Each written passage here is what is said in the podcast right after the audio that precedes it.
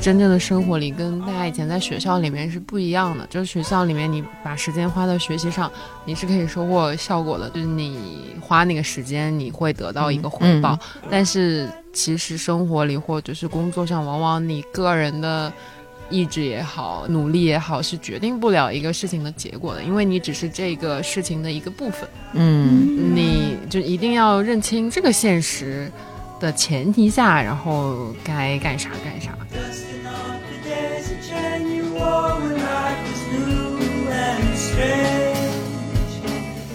开玩笑，我的心理减胖可是我一砖一瓦为自己垒出来的。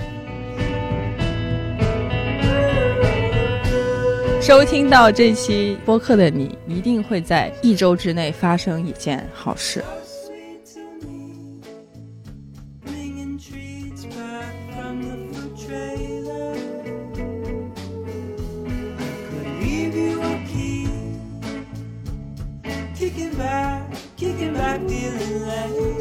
Hello，大家好，欢迎来到美理想编辑部，我是林兰啊，我是乔木啊，我是嘉瑞，我是阿紫。今天我们要聊的是舒适圈，comfort zone，c o m o r t，没啥，我不知道，我不知道要说啥。对，要聊踏不踏出舒适圈的这个事儿。然后我们这有多少人是踏出了舒适圈的？就要轮到我自问自答。啊，好，我最近呢去学 rap 了，所以可能也算是踏出了一点点舒适圈吧。然后那个小紫阿紫就说：“哎，要不然我们来聊一聊这个。”我说：“好，那我们来聊一下吧。” 哎，不过说 说正经的，说正经的，我最近一次踏出舒适圈是那个前几天上周吧，然后去买咖啡的时候，他那儿就是有个那个新品，但是我一直都是买燕麦拿铁的嘛，我就买了试了那个新品，就是又又燕麦拿铁，巨难喝，然后我觉得我不 OK，就是酿成了一次试了新的东西，but 又浪费钱的一个惨剧，然后。对，你们有什么跳出舒适圈的经历？我没什么。你能先嗯定义一下什么叫跳出舒适圈吗？就是有一个圈，然后你跳了出去。对，有一个圈，你在你你你在里面待着蛮舒服的，但是有一天你看不开还是怎么着，然后你就跳了出去。孙悟空临走前给唐僧画了个圈，说你待在里面不要出来，然后唐僧出来之后就被妖怪抓走了，就那个圈。嗯，如果是这样的话，嗯，就是近五年来好像没有，因为我一直处在水深火热的生活之中，我不知道什么叫舒适圈。郑总还没有感受到舒适，对，never ever 感觉到过舒适。哇，我觉得这个回答好满分你下次什么去面试的时候说什么舒适圈，你说。Never ever 感到舒适，然后我就觉得，哎，这个人有点东西，对生活要求很高的人。没有，大家学到了，以后那个面试的时候可以这样讲。对于我来说，没有舒适圈，我的生活是永远不会舒适的。差不多，很惨，好狼性，真的很狼性，就是阿里要了，字节要了。我也是个狼性的人，我就是想躺着。乔木呢？乔木有吗？就是我感觉早年大家对舒适圈还是一个蛮负面的，因为早年大家好像都很狼性，就是说我们不能坐以待毙，我们不能麻痹自己，就是什么我们还年轻，我们还能拼，然后我们要那叫什么创造新的明天，大概就这种东西吧。哎，真的很神奇，就是早年大家都这么狼性的时候，也没有人意识到自己很狼性。然后那时候就还没有流行“内卷”这个词吧。然后现在大家都卷不动了，躺在那儿了。然后发现给我一个舒适圈，我不动了。所以你有吗？我想那种，比如那种小的舒适圈。然后比如说我买咖啡这种也算。哎，我也买过。就是前两天去杭州，我室友非要拉我去喝一个杭州限定叫。酒酿酸奶拿铁，嗯嗯然后哎，这东西听了就不会好喝，但是他一说是限定，就是我这种就很想跳出舒适圈试一下。我这种猎奇的人，就是天呐，我经常去花这种奇怪的冤枉钱，好吧？什么麦当劳、肯德基出的这种奇怪的新品，我都会去尝试。我之前还尝过一个，就是令我终身难忘的新品，什么麦当劳的东风巨无霸。你像这种东西，就是没有人一听它就是冤枉钱，哎，但我还会去买它。然后那个酒酿酸奶拿铁，它就像是。我平时会往咖啡里面倒燕麦奶，然后有的时候那燕麦奶放的时间太长，它就馊了，我不知道，我就把它倒进去，然后喝了一口，哎，不对，怎么有点发酵的味道？那个正好，它不仅有发酵的味道，它里面还有沉淀的颗粒物，就更像了。我的天哪！啊，沉淀的颗粒，我的天呐！对，而且你喝的时候，你又不得不把它上面的咖啡和下面的酸奶搅散，就整个呈现出一种状态。然后 就是这种舒适圈真的不必跳，不必跳。说起来，我就是一个就是工作中没有遇到过数学，但是生活里我一直缩在我的舒适 圈里的人是什么？就是几乎很少尝试，就像那个吴师傅这种 新品，新品。我甚至连喜茶和什么我都没有任何兴趣，就是我喝的喜茶都是别人给我买的，我自己。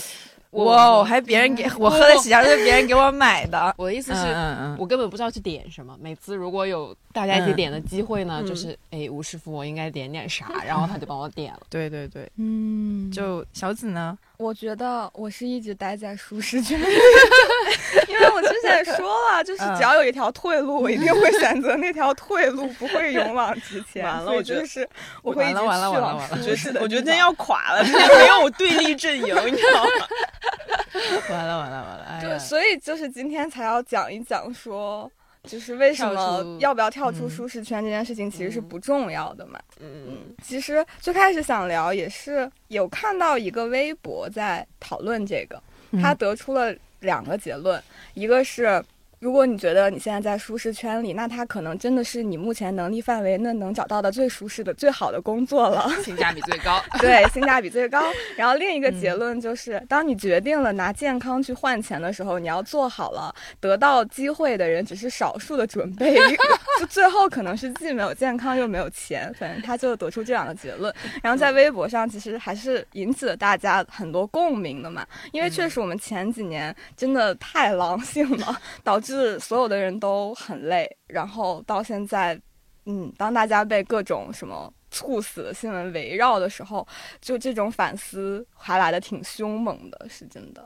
嗯所以就是想聊一聊，对，就正经的 聊一聊这个职场的舒适圈吧。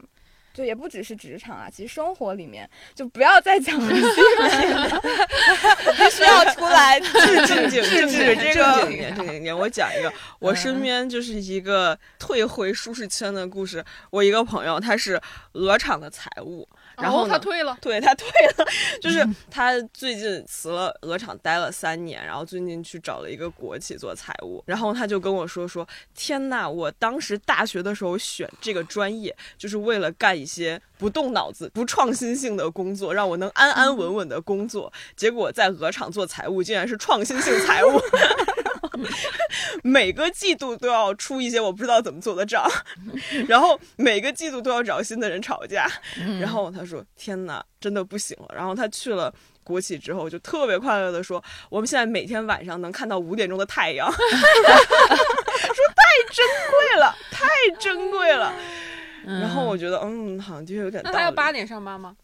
对，要要，但是他也没有那么多就很健创新性财务可以干，然后他就干一些固定性财务，我就干的很固开心。定性财 哦，我记得吴师傅以前跟我吐槽，嗯也不是，就说他这个朋友要根据鹅厂今年的计划，他能成不能成，成一半或不成一半，来分别出几套财务方案。然后我当时觉得对，厉害，来，我来解释一下他创新性财务，就是应该是去年，反正就是陈经理还没上的时候，那时候还有一个。前年了啊，，前年，天呐，已经是前年了。2019就是那个时候，他作为一个歌唱的财务，当时好像是有陈情令，还有一个叫什么九州缥缈录。缥缈，对，九州缥缈录，这两个都不知道能上不能上，他就来问我，你觉得这个玩玩意儿能上的可能性有多大？我说，就是你一个财务跟你有什么关系？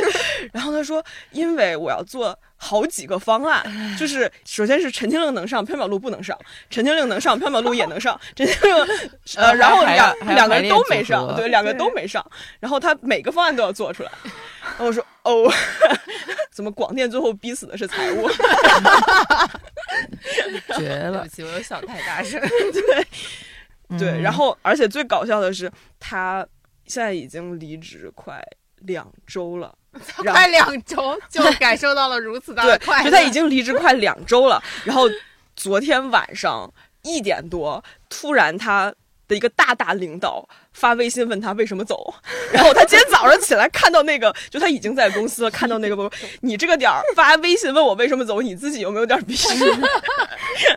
对，经常是会有这种的。怎么说呢？我最近也算四舍五入跳出了舒适圈嘛。然后我今天来的时候，我就在想，我为什么要跳出舒适圈 的时候，我就在想，可能是因为就可能看到有一个东西在舒适圈外面，所以就想要去够一下嘛。然后我就伸了一条腿出去，就是有点像，就是那个圈在这儿，但是你的腿是那样伸出去的。就就是 也不是说跳了，就是你跨，懂我啥意思吗？跨一半在，呃，对对对，就有点像，就是有一个水潭在这儿，然后你你想要过去，然后你就站在那儿，就很小心翼翼的一只脚跨过去，在那试的，就因为你看到那儿有个东西嘛，就可能有点那个人类的好奇心，就想要去 想要去触碰一下，所以就去了。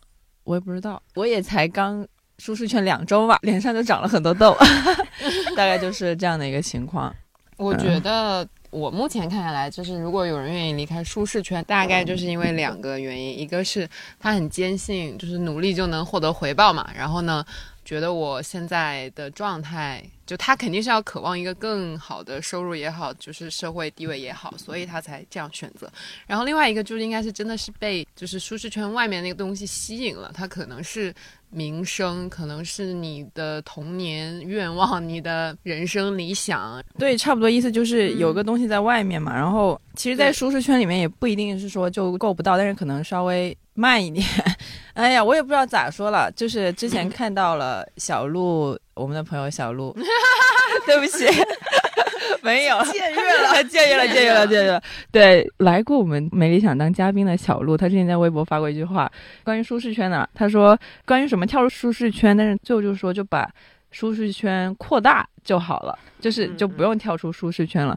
我觉得这样讲也挺好的。就是不舒适的地方，有一天也会变得舒适的意思吗？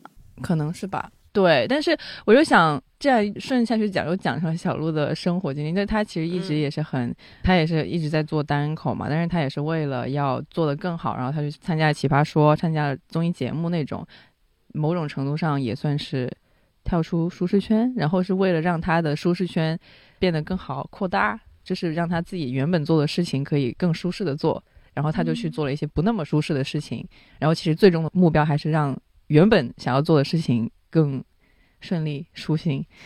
为什么三个人就这样坐着这样看着？就是此时此刻，他们其他三个人就坐着，然后那个叫啥？对对，就这样，好像有点可怜的看着我，是我的心理作用。不是，就是在认真听，因为这个经验目前只有你有，所以我们就听一下这种笑死，我觉得插不上话。其实也还好啦。没有还好，没有还好，就是痘痘。我现在是比较习惯了那个焦虑也好，或者是那个更高一个层级的焦虑也好，或者怎么习惯了吗？我之前会哭，哎，就是我看《说唱新时代》的时候，看到一定的地方，然后我会哭出来，就是那几秒钟的哭，就是对，就是会哭出来。但是我我感觉是一个情绪的疏导嘛，然后出来之后就好了。但我看说唱电视台也会哭，实在是这个节目做的太好了啦！希望有第二季的时候可以让我去报名。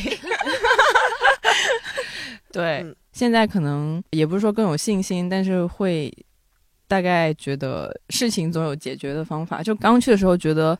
哇，好焦虑，就觉得事情解决不了，然后慢慢的发现事情 somehow 它会解决掉的。当然，下一个事情马上就会来了，但是就会有一点点的这个，就是 OK，它应该怎么着，还是会 somehow 被解决掉的，所以就稍微就没有说那么想要那么焦虑了吧。嗯，哎，不是，还是很焦虑。自己的舒适圈，maybe 可能算是吧。那你们在舒适圈里面待的怎么样呢？现在？小紫待的怎么样？嗯，我会觉得说，我们可以其实是可以就把那个舒适圈分为肉体和精神上的。比如说肉体的累和你精神上的疲惫，它是两种不同的感受嘛。有一些工作它可能会给你的是肉体上的舒适和精神上的痛苦，但可能另一些它就会反过来。在这种时候，你很难判定说哪个是舒适的。那会根据你的那个价值排序，然后每个人会做每个人不同的判断嘛。像我就是我会选择精神舒适一些吧，可能就我没有办法让自己待在一个我会觉得不开心的地方。嗯嗯，对，我觉得焦虑是很正常的，但是如果是让自己会觉得受到，你就是会觉得整个人丧失活力，那就那就不行了。那那个环境可能对于我个人来说，我就会觉得我要离开那，那就不是一个舒适的地方。嗯对嗯嗯嗯，我现在有丧失活力吗？请问？没有还挺有活力，还挺来的还有活力呼呼呼。而且而且是可能是因为回到舒适圈，然后 而且语速明显加快，我就觉得跟你的现在的工作节奏直接呼应。天啊，太可怕！因为那边的朋友们的那个说话方式比较不太一样嘛，然后就嗯可能会有点那个，被带走。哎、对对对对对，有点那样的情况。我刚刚想说啥来着？对我突然想起陈迪跟我说过的名言，他说有时候我们经常会说，觉得如果我某一件事。或者是某一样东西也好，我们有时候会对自己说，如果我当初再努力一点的话，我说不定就能做到了。然后他就说，其实不是这样的。他说，其实是你应该看你的平均值。比如说，有时候你说，哦，如果我我当初熬夜再熬个几天，我是不是就能把这篇稿子写好，或者是怎么怎么着？他意思就是说，你要看你的身体那个，就是你平均值。如如果你的确就是。你就是困了，你就睡着了，那可能是你的身体在反抗，就是所以你就是 相信决定论的嘛？啊，什么是决定论？就是你的能力也好，然后状态也好，体力也好，整个综合的东西，它就是会维持一个固定的值。然后呢，你是没有办法通过比如说短期的冲刺去改变它，而是它就是一个恒久平均的。就你大概是达到那个水平之后，就可能会有个上下波动的幅度，但是不会说一下子很高或者一下又低下来。可能对于我的话是慢慢适应的一个状态吧，就是熬夜熬多，你发现就哦，我可能三点才会困，就 是就是我就可以熬到三点了，就大概是这样的一个 pattern 吧。这但就是还是逐渐适应的一个过程吧。但是我觉得他说的挺有道理的，就是我经常就是会困了就睡着了，但其实那个就是一个我的平均值，就可能我真的就是困了就应该睡了，而不是说如果我撑住，我不睡，然后就嗯能。惊天动地的一篇嗯稿子就出来，就大概率是不会的。我就是觉得老说跳出舒适圈，其实大家感觉是一个非常狼性的瞬间，但其实。想要把这个持续下去的话，其实是换一个地方，开辟一个新的地图。你在那个地图里面，你还是要营造一个舒适圈，因为因为人类就是需要一个平稳、正常、让自己快乐的环境才能活下去。你不能一直狼性。然后，就比如我之前我去学英语，乔木是真的 literally 去学英语，，然后你要不然用英文先说几句？算了吧，因 为因为很多人都在评论里说乔木没说英语差评，那是另外的价钱。然后，就是我一开始觉得，其实这么久英语没扔，没有扔了，扔了。然后我一开始也想非常狼性的学英语，然后学了几天就发现不行。非常狼性？什么早 六点？我第一次听非常狼性的学英语，而且还是一个二十五岁的朋友，就不是那种什么海淀妈妈跟鸡娃孩子说你要非常狼性的学英，语可。能因为从小没有非常狼性的学过，导致现在就根本就不会。Abandon 怎么拼？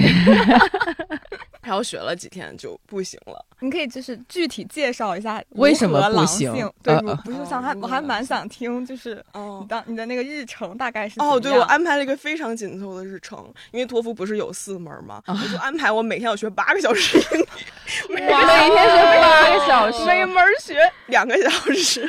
倒是可以说看八个小时的美剧，然后跟自己说我练了听力了，就练听力那一天你就看八个小时美剧就好了。对，然后这个过程大概持续了两天，然后从第三天锐减到四个小时。那也是蛮猛的，两天很厉害了，很厉害了，就是在这个年纪十，六个小时够正常人学一个礼拜了。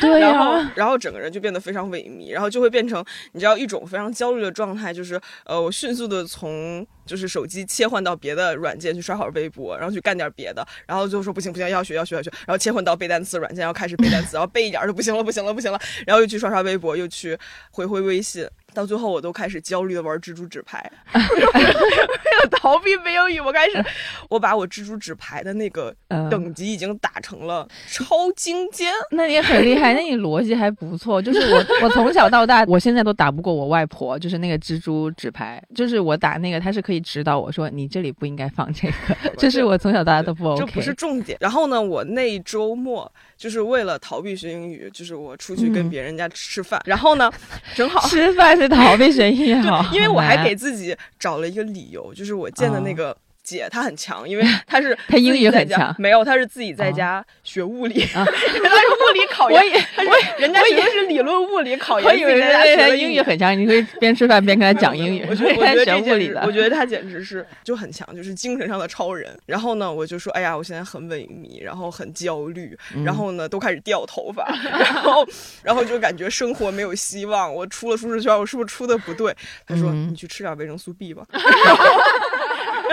然后然后吃维生素 B 会怎么样？减少掉发。就是哦就是第一方面是减少掉发，第二是会让你情绪也变好。哦，那我也去买一点。没有这个不是要遵医嘱，遵医嘱，遵哦医嘱，哦遵医嘱。哦就是如果你自己买的话，你去买那种保健品啊，就不要买那种。就是如果你真的想吃嗯，那种医嘱需要开，你还是先去看看。好的好的。你说，第一是你去吃点维生素 B 吧，第二是你去找点药嗑一嗑。那意思就是让我找点新的兴趣去嗑一嗑。然后我又迅速去找一个网剧嗑了一嗑，然后就是每天分配给自己自己两个多小时可以去磕新的网剧，然后呢，就相当于也跟自己的努力程度达成了一种妥协，实在是狼不起来，就是从小没有接受过这种教育，狼不起来。哎呦，那我北京孩子表示我有话要说，出身老少边穷地区。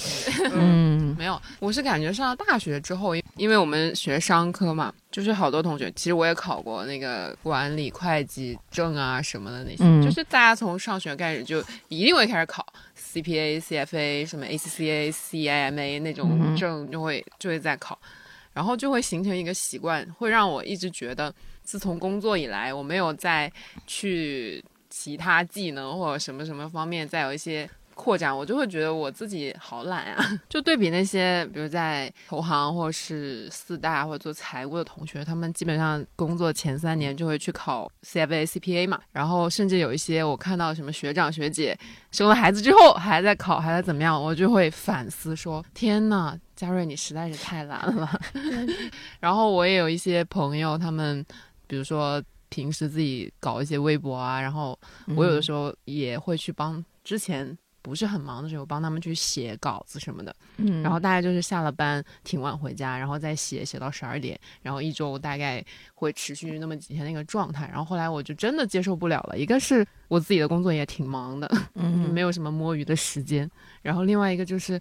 大概有那么两三个月的时间，就是每天回家就是缩在沙发上，然后在那打字，然后整个什么颈椎啊、什么腰椎啊，然后反正整个心态也嗯非常非常的糟糕。周末也不出去，就是在家写稿。然后那段时间过了之后，我觉得实在是太痛苦了，就是何必呢？就是你那就回去吧，吧。反正就是没有再去帮朋友做那份额外的东西了。嗯然后就又回到了。但是关键就是，我觉得现在的一个问题是，大家不管就是比如说你在什么公司也好，你怎么样也好，就这个内卷的程度是让你很难有真的真的很舒适的环境，除非去考公务员，就是像那个吴师傅财务同学那样，嗯所以那么多人去考公嘛。但是就是在大部分的互联网公司或者是其他公司来讲，我真的没怎么见到说过得很舒服的人。可能是因为我从事的工作的性质问题，比如以前在广告公司，那我们广告狗就是生存链的最底层了，然后再加上现在是做商务的工作。那也是一模一样的，就是我也是还是一个广告狗，就是一个是现在的这个竞争和内卷和什么样的程度实在是太强了，然后另外一个就是好像新的机会、新的事物太多了，然后就蹦出来，然后让你不停的去关注也好，什么也好。呃，有一个叫《棉花》纪录片，然后他就讲说那些农民啊，还有在工厂里面工作的人是怎么，就是在这个产业链上怎么工作的。然后其中就有一幕，就是一家人下班了之后，他们在一个看起来就挺贫。挺破漏的那种出租屋里面，然后再听新闻，就是听好像是什么忘了是哪个世博开幕还是什么，就是一个听起来挺高兴的新闻。然后其中有一个好像感觉是爸爸的角色，就说啊，你看你出来打工不听点广播，不听点这些时事，你就像瞎了一样。但是我觉得带到我的身上就是好，我们每天在关注那些很很 fancy 也好，或者是很令人激动的各种各种事情也好。我们跟那个出租屋里的那个就是男工女工没有任何区别，就是那些东西它在发生，但它跟我们的关系太远了。然后我们就是日复一日的在埋头，要么是缝纫，要么是干嘛，反正就女工干那些事情，就会让我觉得，哎，反正大家都已经被异化成这样了，就是也无所谓舒适圈不舒适圈，大家就开心就好吧。嗯嗯，我觉得这个还挺有。同感的，就真的，你看他们二十年前在纺织厂里面，就是裁裤子也好，缝那个线脚也好，跟我们现在在电脑面前干的事情其实是一样的嘛。就是比如说我们在讨论是哪个新兴独角兽公司也好，谁融了多少钱也好，谁变成了呃估值上百亿的企业也好，但其实这些很令人兴奋的消息，或者是我们。经济发展到什么程度也好，其实跟每个人的那个联系都太远了。我们就在自己的那个房间里面，然后听着这个世界上发生了那么多的令人兴奋的消息，但其实我们的生活没有任何实质性的进展或者改变。反正这个状态让我觉得特别可悲，就是跟。那个纪录片里面的那些工人的那个处境是一样的，他们也许是需要这种东西来让自己有个精神的安慰，就是说，好，你看这个事情正在慢慢的变好，然后什么什么在好转，然后我做这一些日复一日重复的辛苦的劳动是有意义的，嗯。但我现在又越来越觉得，哎呀，不一定。对，感觉很多的时候，我们想跳出舒适圈，是因为受到外面的东西的吸引。对呀，但这种吸引可能可能是一种错觉，嗯，就是跟你没有关系。你这个公司融了十个亿的钱，跟我有什么关系呢？就我，对，我觉得出舒适圈这个事情，有另外一部分可能是就换个环境嘛，不是说人总要换环境还是怎么着，但是有点像是一个新的。新的训练就是你跳到一个新的地方，然后你的整个可能生活习惯、生活方式、工作方式，然后你的人际关系都会发生一个很大的一个洗牌或怎么着，然后你也在观察你自己在里面的一个成长，你要看你自己怎么变嘛。然后有的人会觉得现在的这个圈里面的一切东西，无论是生活、工作还是人际都好，就就一个挺好的状态。然后可能有的人会需要去换一个环境，而去吸收一些新的东西，就不一定说他会永远就在那儿，或者是他去了那儿就是一个新新的舒适圈，就是拓展你人生 经历。就有点像经验主义的那种感觉，就是多经历一点东西，然后你再去知道你自己最适合你的，或者是你最擅长的 whatever 的那种东西。我觉得很多人犹豫的一个原因是那个成本太高了，就经济学里讲那个沉没成本和机会成本嘛。就是你选择了这个的话，你就放弃另一个，然后你其实以往为这份工作或者什么做出的努力都是沉没成本，它。不应该被算作你的成本了。嗯，对，可能对于我的话，刚好还属于一个相对来说年轻的状态，所以就跳了。很多人这种舒适圈，它不光是工作上面，它工作上面只是一面，其实它还包括你身边这些朋友。然后新的生活环境、新的生活方式，其实相比于工作本身来说，还是这些的改变给人来说，就是你在考虑它的成本是考虑的更多一点的。对对对对，就是每个人都有价值排序嘛，就是有人会觉得薪水非常的非常重要，可能排到第一，但有些人可能觉得。一起工作的人很重要，或者什么什么，就是如果大家能找到一个能自洽的微环境，然后在这个里面能觉得舒适，其实就已经很不容易了。今天把我叫起床的是什么呢？是梦想吗？哎，说到这儿，就是今天看冯仑的一个采访吧，然后他就说。就他们那个年代那个企业家的那种感觉，就是，嗯，每天早上就是很早就要醒，因为我很多事情要干，我有一番事业在等着我，我有什么什么，然后就想说，叫醒我的就是那点破事儿，并没有一个事业在等着我，叫醒我的就是客户而已嘛。对不起，客户的事情都很重要，没有什么破事儿。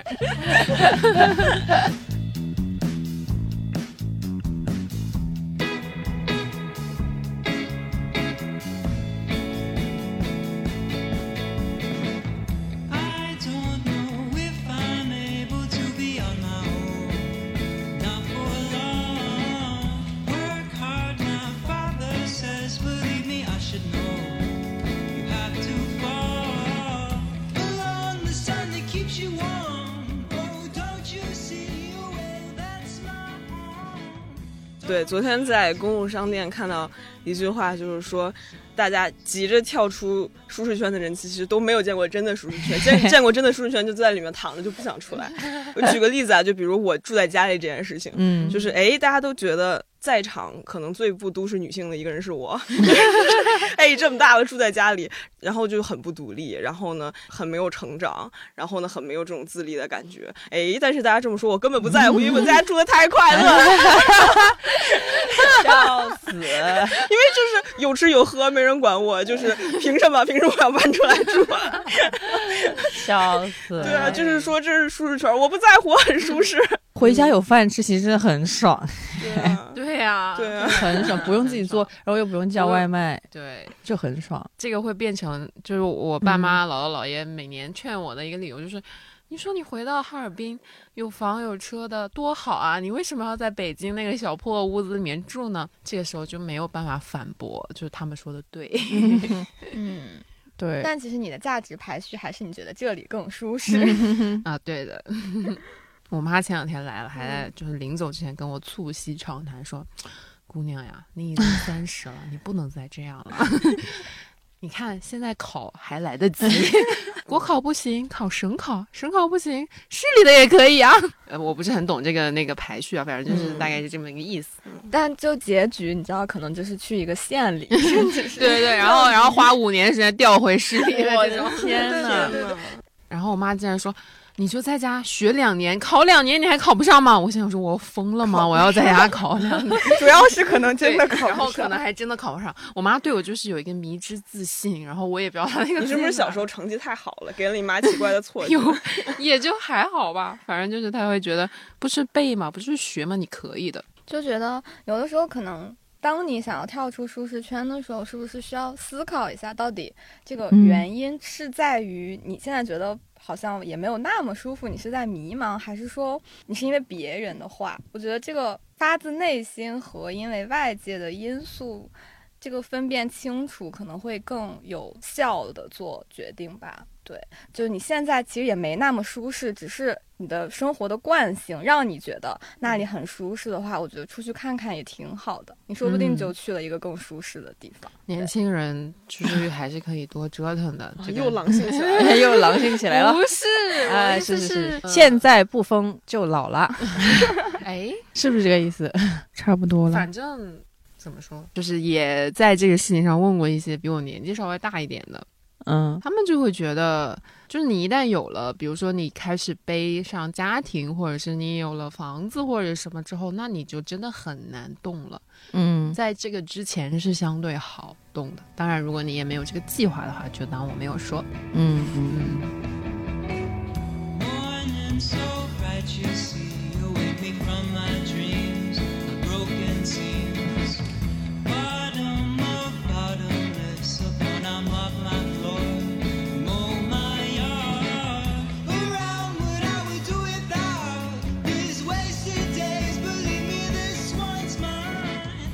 也可以延伸到朋友方面的舒适圈、嗯，就是或者社交圈子，社交圈圈，对，会有这种欲望去认识新的朋友吗？就比如你可能找到一些话题没有人说，嗯，然后嗯就开始网上交友。我感觉还是不太会，因为真的人际关系对我来说很讲究停在舒适圈里面。嗯可能是因为我经历过很长一段时间，就是没有特别好的朋友，就是一直都是跟身边的朋友比较疏远的状态。所以后来找到了一些就可以经常出来玩的朋友之后，我觉得基本上就定了，就觉得这已经很好，而且觉得人长到这个岁数，应该也不会说，几岁你？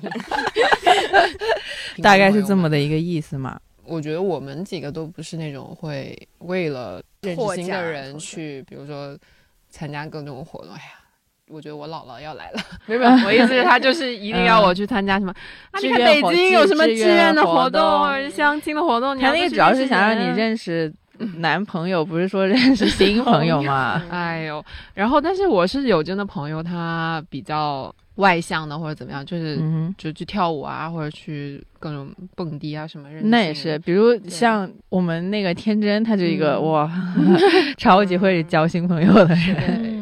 对嗯，对，但是这个就我们看性格，我觉得跟舒适圈也没啥关系。好，那刚才那整段就掐掉，哦，真的吗？因为嘉瑞说跟舒适圈没什么关系。对不起，我收回这句话。没有了，没有了。嗯，我在交朋友方面一直属于那种从小住在村儿里的一个状态，就是我的朋友都是我在村儿里从小认识的，我认识他妈，他妈认识我，然后我妈认识他妈，然后这种这种程度。对，对啊，对啊。对我一直就很羡慕一九八八式的那种、哦。那种朋友，就嗯，男男女女都好，就是有那种认识那么久的，其实我觉得是一个很好的事情，就很羡慕那种从小就认识的。对，所以就感觉，就比如这种真正让你感觉自己成为一个都市女性，其实是这种迁徙活动。你要从一个地方迁徙到另外一个城市，才会让自己觉得独立起来。我这种没有经过迁徙的，就一直住在一个村儿里，然后 因为是小时候，比如是上学的时候认识的，就会直接导致你们家也住在一起，嗯，然后就知根就知底对对对，然后就会进行一些村里的社交行为。村里的社交行为，打牌嘛。也不不是啊，就是比如，就还可以一嗯起买东西拼个单，然后我晚上把他约出来，把东西给他。挺好，挺挺好。的，哇，你这么哇，你突然这样说起来，高中的时候出去美国，算不算是一个大型跳出舒适圈的那必？须是啊。但是我现在想起来，那个时候其实因为走投无路，因为我成绩太差了，对不起，所以你就要跳出舒适圈，也没有说超级差了，就是比较相对来说 比较，还不能自己砸自己的饭，砸砸自己那个招牌。但是就是相对来说，那时候当时觉得外面读书可能会有一个更好的教育结果，所以就 被迫。被迫就去了，因为我偏科太严重了，所以那个时候就出去外面了。你说跳出舒适圈之后，最后为的是什么呢？为的是回到 回到回归。对对呀、现在其实也是回来了嘛。嗯，但我觉得可能重要的是，你就出去绕了一圈之后，吸收的那些东西，然后你再带回来你自己的舒适圈的时候，能不能把你的舒适圈给弄得更精致一点，或者是其实也是把它扩大了一点，就是你、哦嗯，对吧？我想到一个巨好笑的事情，就是之前嗯郑总不是说过他为什么选那种一个北欧国家，就是为了少点中国人，然后去 哎呀，你加这个这个舒适圈。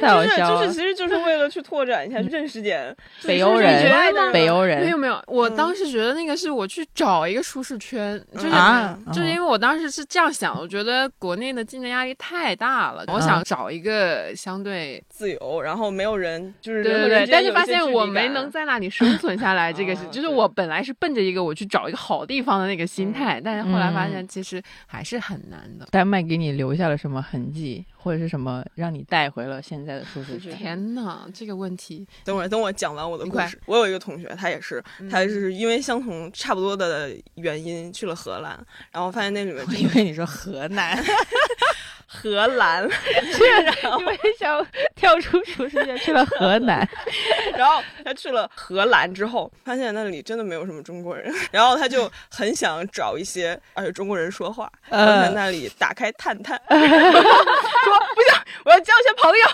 然后呢，就是他是非常充满雄心壮志的跟我们说，我要在探探上交朋友了，你们等着我反馈。然后大概一个星期之后。跟我们说，说我现在在探探上跟人聊得非常快乐。我说谁呀、他说我在探探上面认识了一个德国的大哥，嗯那个大哥竟然是咱们高中的，然 后咱们竟然还认识那个大哥的前女友，那个大哥的前女友是谁谁谁谁谁，然后我们在上面聊非常开心。然后我说不还是海淀诅咒吗？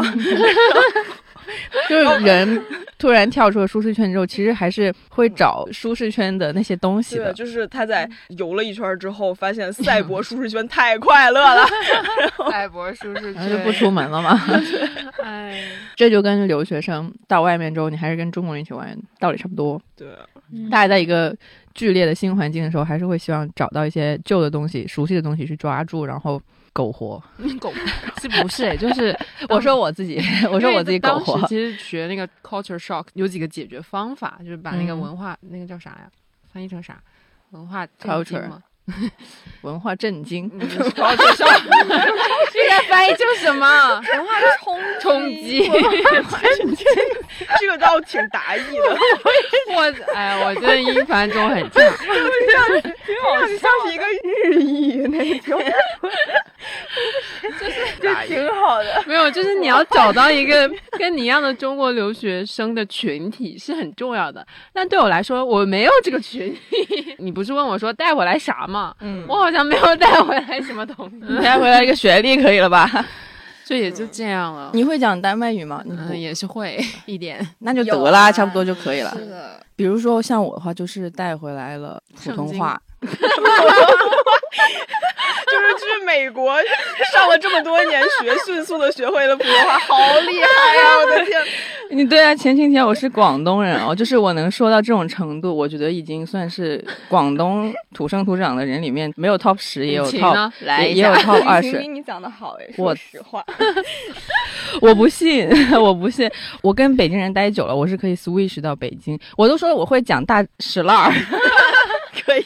这个是 吴师傅之前教我的吴，师傅最重要的教学成果之一。对，就是教给了一个广东人如何讲大石烂儿。我觉得我在丹麦能留下来，就是我我最近会经常去看以前朋友的 ins。可能有一两年我都没有怎么关注，然后就看他们有结婚了，有生孩子了，然后有的怎么样搬去了别的国家或者什么。嗯然后那个对我来说，就是永远有一个对自由和对自己对生活的那个嗯追求对哎美的追求，对对对美的追求吧，好恶心啊！就上升了好高呀！不是，就是因为现在活得太苟且了，只能靠去看一 下以前的朋友、哦他们的生活，觉得嗯，大家还过得都不错。就看我以前的室友，她已经换了男朋友，然后结婚，然后现在已经怀孕，可能快要生孩子了，然后看到什么什么，就觉得啊，大家还都很幸福快乐的生活在这个世界上。我也是还有希望的，这样子嘛。嗯，对对对，就是稍微带了一点点说，嗯，也许 maybe 可能大概。嗯，就是你认识他，就会觉得他过得很好，自己有一点点参与感。对对对，看到嗯他们的幸福生活，然后会会给自己有一点点激励。卑微啊，而且就是朋友的同文层，其实还有一点就是他们能帮你维持一个稳定的价值观，就是你能感觉哦，就是你认同的一些东西是能在你周围很流畅的运行的，你就觉得这个世界还挺稳定。嗯，同文层外面太可怕了，主要是。就是你发现同文层外面是地狱火焰，你说哦不行，一定要回去。比如说像说书圈这种换成传播学语境的话，就是信息茧房。对啊，因为我们以前也是很讲究说社交媒体固定了那个什么嘛，然后我们就要突破它。打破信息茧房。我对们每个人都写过这种东西，打破信息茧房。哎然 然后现然后太痛了，对对对对，然后就是发现写的那一群人就说还是不要出去比较好。挨个把信息茧房给粘回来。对对对，虽然以前说过我们要突破，现在还是在里面比较好，要不然出去外面会太凶残了。昨天我们嗯在开选题会的时候就在讨论，然后雨晴就雨晴，我们之前有提到过，她是我们的那个实习生，之前有嗯在美理想发微博上面，就是发微博的那个可爱的实实习习生，生是一个零零后的小女孩。然后她昨天就说她在自己的朋友圈里面看到了一些不喜欢的言论，嗯就有点生气。我们就说那就删掉啊。哎呀，结果还年轻对，，然后那小女孩就说：“可是这样是不是就不太好呀？好像我就是很坚定的拒绝别人的想法。”然后我们大家就安慰他说：“你再经过几次你就知道。就是再经过几次，就会发现你把它留在你的朋友圈里，只能增加你无意义的乳腺结节，对对对，不值得。对对，我也是，我现在也是也会删了。但是我之前可能初期阶段还会想要跟他反驳一下或者评论一下，后来就发现就也无所谓了，就是对方不值得，然后就删了就好。因为我本来也很讨厌朋友圈有很多不太认识的人，我现在认识的人基本上都是价值观比较相对来说趋同一种的。开玩笑，我的身心解放可是我一砖一瓦为自己垒出来的，凭什么？很有道理，你为了建这个房，你知道我有多么的努力吗？对呀，我凑齐我这一本通讯录，对我经历了这么多年，然后突然发现有一块砖漏，然后看见了外面的脏东西，然后就 哇，那我上赶紧找个砖把它塞上，不能看脏东西。嗯就像我们最近就经常在讨论说，如果向外看很痛苦的话，就看看身边的人吧，就会好受很多。对，所以阿紫今天刷微博了吗？昨天阿紫说再看微博我就是狗，是不是？对，这两天晚上就会嗯刷微博刷到生气。然后我昨天在群里发了最后一个截图，大概是晚上十一点半。今天在看微博，我我是狗，尤其是就昨天，就是干完了一些事，哎，刷微博放松一下，然后眼前一黑，真的就是气到睡不着，然后就哎只能选择不看。你们具体指的是阳历还是说什么别的？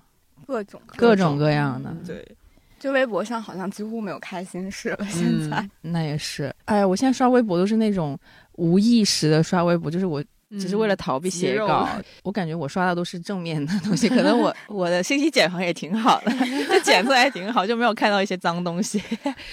但我不太去看评论了，可能是因为，但这是不是太不正能量了呀？主要是大家之前曾经正能量过，我们那么自我反省，说我们当然要接受这个世界还有不同想法。对，应该这样说。我接受世界有不同想法，但是我不去看，就是我知道外面是有脏东西，但是我不去看。我是觉得你接受世界不同想法当然挺好的，但是它需要动用你生活中的很大一部分能量。嗯，就是对对我又要说了，假如我的工作是一个就是那种。哎，我也在一个国企里面上班，然后每天嗯处理一些日常性的工作。这个时候，我觉得我对自己有高要求，我想做一个客观的人。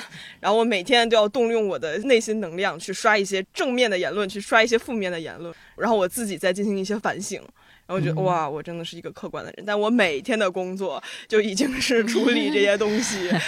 如果还要去消耗自己的能量的话，就觉得好累啊！就是做客观的人很好，但是做客观的人可能对自己不好。我那天就是晚上睡不着，然后就在各种群里面说话，然后没有人理我，只有一个人跟我说：“现在上网都算工伤，你不要再看了，睡觉吧，明天还要上班呢。”然后我当时想，你说的对，明天还要上班。我会觉得说，我们要承担的这些信息，真的是我们的付给我们薪水的的一部分。对，嗯真的，我学英语的时候，嗯。快乐的几件事情之一就是有一种感觉，就是终于只刷我想刷的东西了，嗯。就是外面世界毁灭关我屁事。然后现在这种感觉好快乐呀！This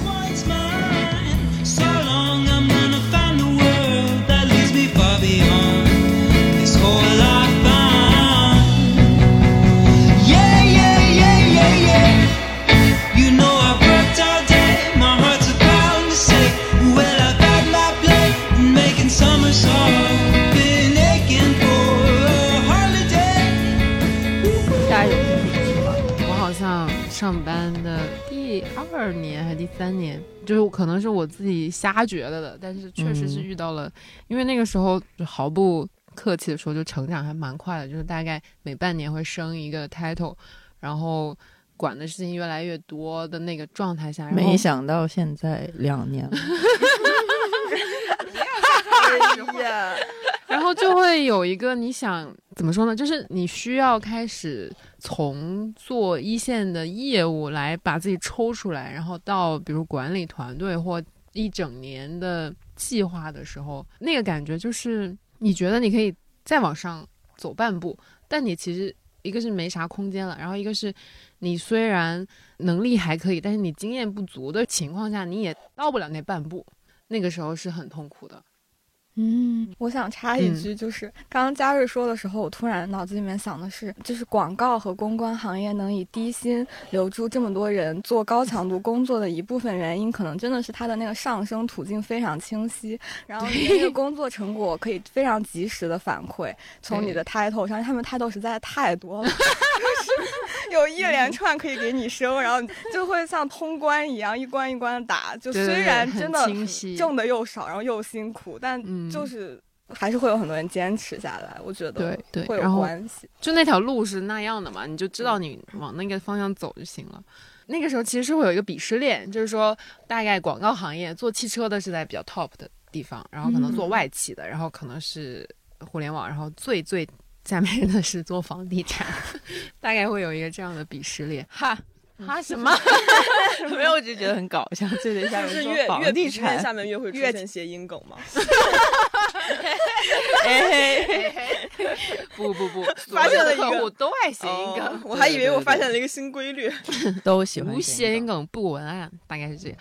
那个时候就还是比较单纯的，就是甚至觉得我今天做了一个汽车客户或者什么什么，也是一个激励或者怎么样。对，就像小紫说的，在那个环境之下的那个已经比较成熟的那个行业和那个环境之下，你说你做到了那个位置，然后你也有了那些客户之后，你当然会想要更多，但是再往上就挺难的。就比如说从经理到总监那个时间，其实是所要具备的能力的那个模型也好，还有什么你个人的资源，甚至是要涉及到你个人的资源，或者是你的一些行业上的东西的话，是蛮难的。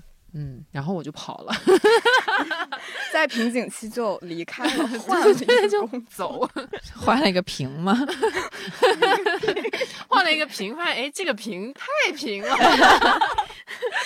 就从瓶换了一个碗，换了一个盆，碟子。对对对对对，换了一个碟子。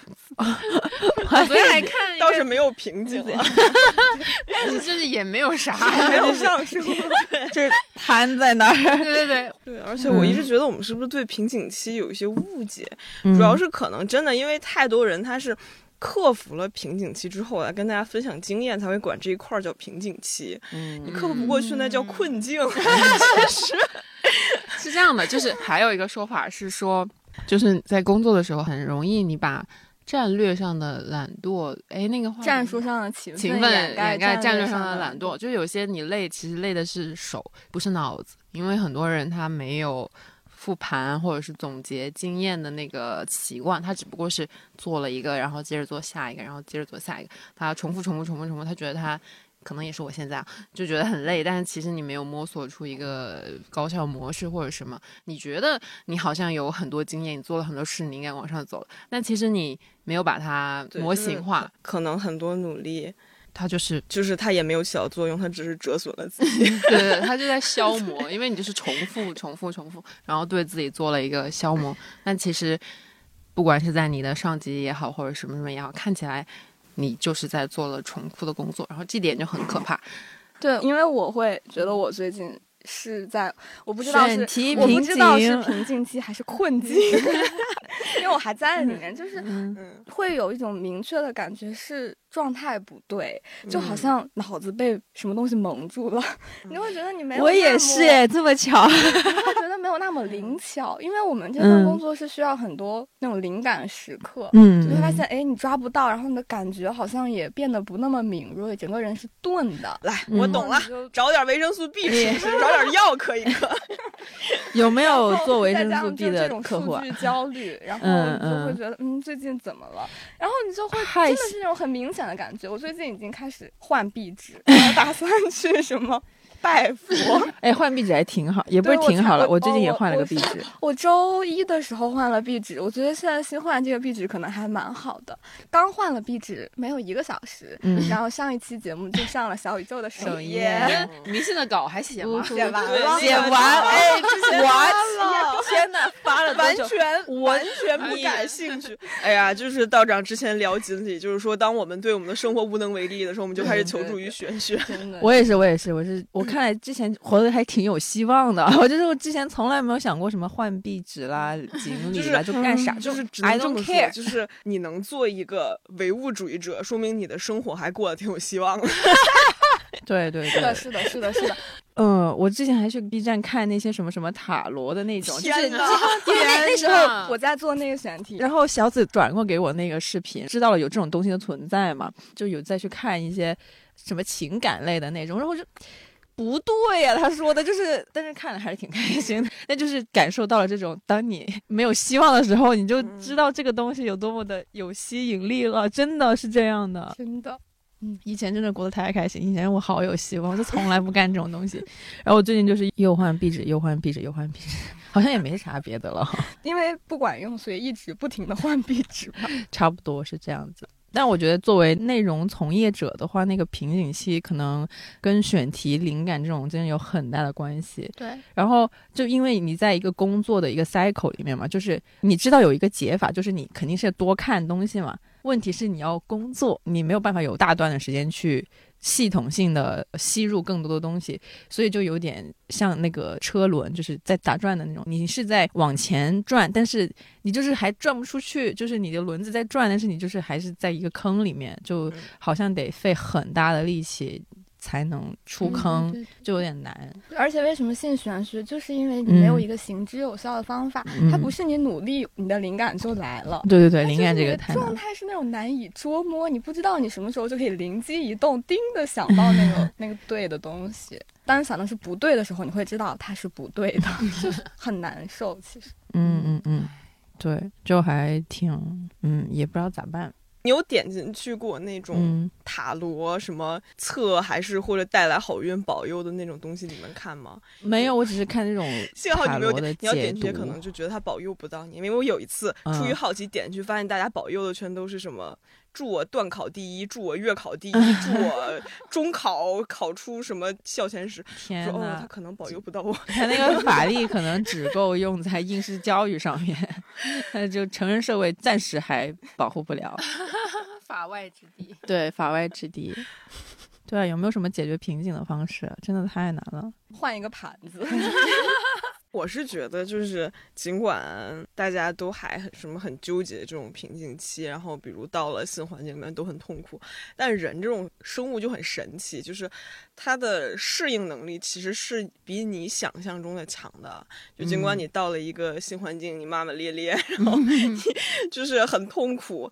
但是你自己其实也总有办法在一个新环境里面找到自己的适应方法，无论它是花的时间是长还是短，然后无论这个过程中你把自己磨损成啥样了，但是一段时间以后，其实总还是能找到在新的地方自己能感受到舒适的一种方式。嗯，对就算最后真的失败了吧，但是我感觉那些经验还是真的，就是你获得的经验也好，或者是你见的一些新的东西也好，它也是真的嘛。然后你还是可以把那些东西打包一团，然后变成自己的一些东西，然后你去下一个盘子也好，或者是 下一个碗也好，或者是下一个杯也好，然后可能就会有一些新的火花、新的东西吧。嗯，然后我其实最想说的是，职场上或者真正的生活里，跟大家以前在学校里面是不一样的。就是学校里面，你把时间花在学习上，你是可以收获效果的，大概率就是你花那个时间，你会得到一个回嗯报。但是其实生活里或者是工作上，往往你个人的。意志也好，努力也好，是决定不了一个事情的结果的，因为你只是这个事情的一个部分。嗯你就一定要认清这个现实的前提下，然后该干啥干啥。我以前是那种非常内归因的人，就是我觉得什么事情怎么样都是，就是如果他有问题，那一定是我错了；如果他成了，也不一定是我对了。但是我会特别在意那个失败的部分，就一定会把它归到我自己身上。就比如说，就像你说的，那天再多熬几个夜，或者是再怎么样，它会不会变好？但其实大部分的事情都不是这样，因为你只是整个事情中的一环。嗯然后即使你呕心沥血，叫什么悬梁刺股，也不见得有用。所以不如先放过自己，然后在自己能努力的范围之内，当然你做到很好就好了。但是你就别期待说。你个人的那个贡献也好，什么也好，会真的左右这个事情的发展，因为这个事情一般来说都是很复杂的。嗯，我最后想说的是，嗯，重要的是尊重你自己吧，不需嗯要为了舒适而舒适，或者为了不舒适而不舒适。嗯我之前听过有一句话是说，你要去做心里想的事情，不然有一天你做的事情就会变成你想的。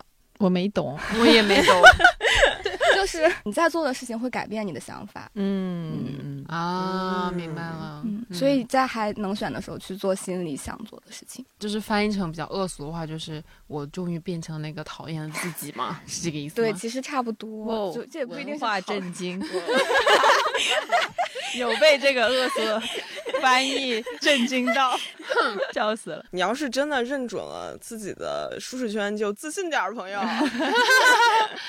就挺舒适的，就挺舒适的，就是没有必要因为别人觉得什么我要做的更好，然后什么要更独立，然后要有嗯那叫什么，去追求更好的生活，就不用不用，自信点。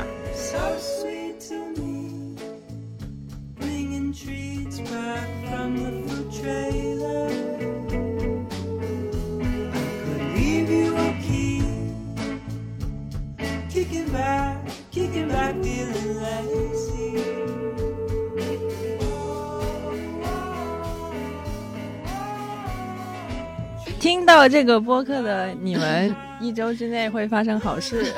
如果没有发生的话，那就评论，你就评论告诉我们没有发生。然后如果没有发生，我我们也很震惊。那我们也超级震惊的。